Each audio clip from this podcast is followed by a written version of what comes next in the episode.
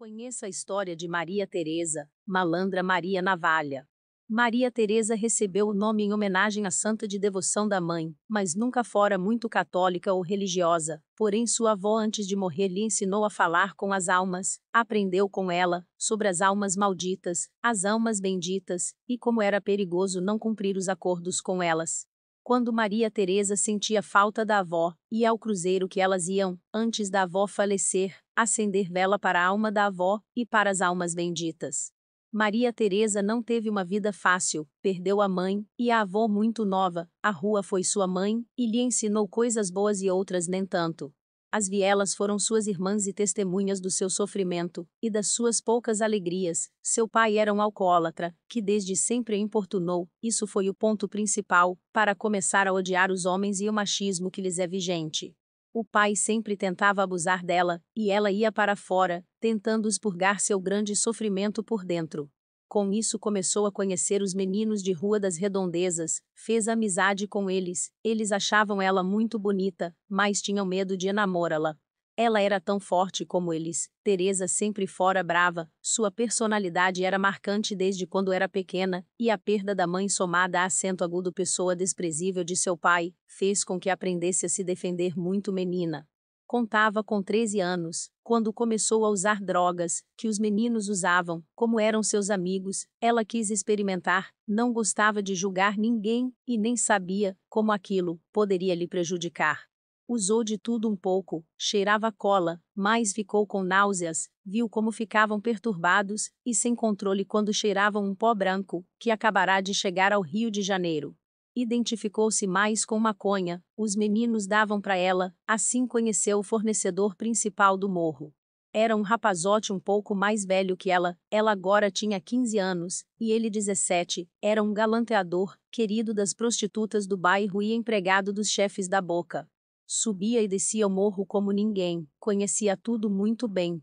Ele se aproximou dela com segundas intenções, metido a conquistador, ele sempre tinha as mulheres que quisesse, mas queria aquela, a Maria das Marias, a menina que tinha se tornado mulher sem perceber, que preferia a companhia dos meninos de rua, a quem todos chamavam de pivetes, a Maria que na dor se tornou navalha, a Maria que nunca se cala, depois de muita insistência, Maria o beijou, ele a enfeitiçou com sua lábia e sua ginga, levou ela para o samba, ensinou um pouco de capoeira, ele era mestre, aprendeu com seu avô a jogar Angola como ninguém.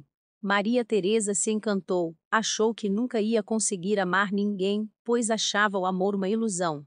Ele conseguiu, levou ela para a cama, e depois lhe abandonou. Quando Teresa conseguiu reencontrá-lo, estava no bar, no pé do morro, com três mulheres em sua volta. Teresa, após ter sido usada e jogada fora, foi tirar satisfação com o malandrão. Brigaram como dois homens. O ódio dela fez ela forte, mas não tanto quanto ele.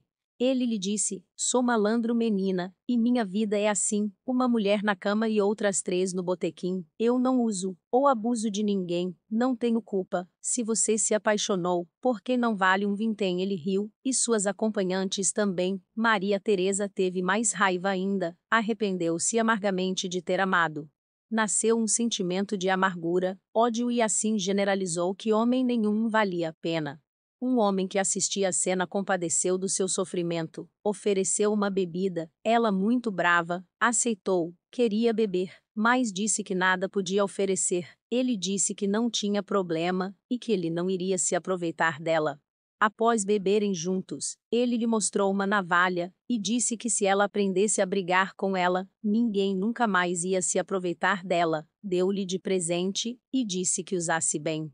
Maria Teresa aprendeu a jogar capoeira com a navalha, a escondia no corpo e saia sem medo de nada. As pessoas começaram a temê-la. Dali surgiram boatos sobre a mulher que era brava como uma onça e brigava com sua navalha, com quem quer que fosse. Isso irritou muito seu antigo amante. Ele a chamava de arrogante e dizia que um dia isso iria acabar. Teresa nunca andou na linha, além de usar drogas, beber como um marinheiro, brigar como um estivador, jogar com meninos de rua. Ela nunca gostou de trabalhar e também nunca pode estudar. Sua vida tinha muitos entraves, muitas dificuldades. Não era filhinha de papai, teve que buscar nos becos da favela alimentos, passou fome, passou frio, encontrava apoio na rua. Nunca foi muito vaidosa, não gostava de andar suja, mas não gostava de joias. Quando os meninos de rua roubavam as madames no centro e davam joias para ela, ela falava para venderem tudo, então vendiam, compravam bebida e dividiam com ela. Teresa vivia tendo problemas com a polícia, eles voltam e meia topavam com ela, tinha um em especial, que não a acento agudo deixava em paz, sempre que a encontrava, queria tê-la a todo custo oferecia dinheiro, joias, maconha, ela sempre se esquivava, tentava fugir dele. Foi numa segunda-feira, por volta das seis horas, que as moradoras do morro ficaram sabendo que a polícia estava batendo de porta em porta, procurando por Teresa, com a acusação de homicídio. Diziam que ela tinha matado um português, dono de um bordel na Lapa, ao que parecia, ele a queria, para ser prostituta de sua casa. Ela tinha se recusado, e o degolado com sua navalha.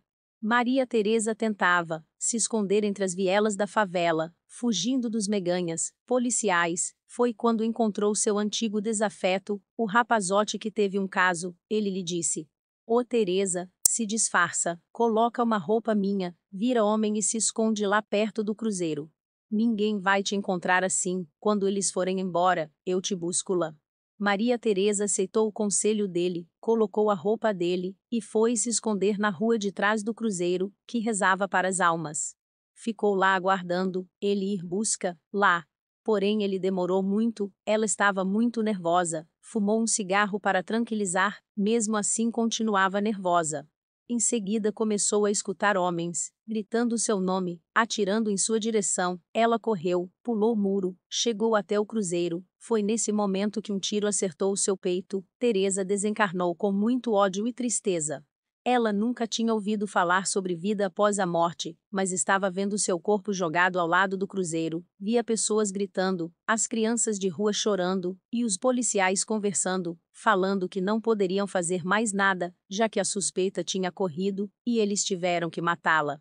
As crianças acendiam velas para Maria no cruzeiro, olhavam para o céu e perguntavam umas para as outras que se acaso existisse um Deus, que ele acolhesse ela e guardasse-a para eles. Teresa começou a perambular pelas ruas do morro, já não sabia o que fazer, estava viva, gritava, olhava a todos, mas estava morta ao mesmo tempo. Na descida do morro, avistou no bar da esquina seu antigo amor, que não parecia nada abalado, bebendo com o policial que a queria como amante. Ela aproximou-se deles e escutou quando o rapazote disse: Eu te disse, parceiro, que nós íamos nos vingar dela, te entreguei a vagabunda de bandeja. E ela ainda foi otária de acreditar em mim. Falei para ela se vestir com minhas roupas, e ela caiu na arapuca. Nem acredito, como foi fácil armar uma emboscada, a, a hectares. Depois foi só te avisar onde ela estava e se ferrou com um tiro nas costas. Você acertou direitinho, em. Com certeza, o plano deu muito certo. Ela mereceu, não quis dormir comigo, foi dormir com o diabo. Maria sentiu seu peito encher de ódio, quis bater em ambos, eles ficaram com tonturas e decidiram ir para casa. Maria Teresa nunca descansou, vingou-se de ambos e os perseguiu por anos, perambulou por muito tempo, foi escravizada por espíritos baixos e depois escravizou. Também continuou frequentando bares, sugando energia dos encarnados, aproximava-se de drogados para absorver os prazeres que os entorpecentes ofereciam. Passou décadas assim, tinha resistência para aceitar a lei e as normas espirituais. Muitos grupos de resgate ofereceram ajuda para ela, pedindo que aceitasse as leis divinas. Depois de todo esse sofrimento na vida e na morte, ela aceitou, foi cuidada para trabalhar na Umbanda Sagrada e assim evoluir.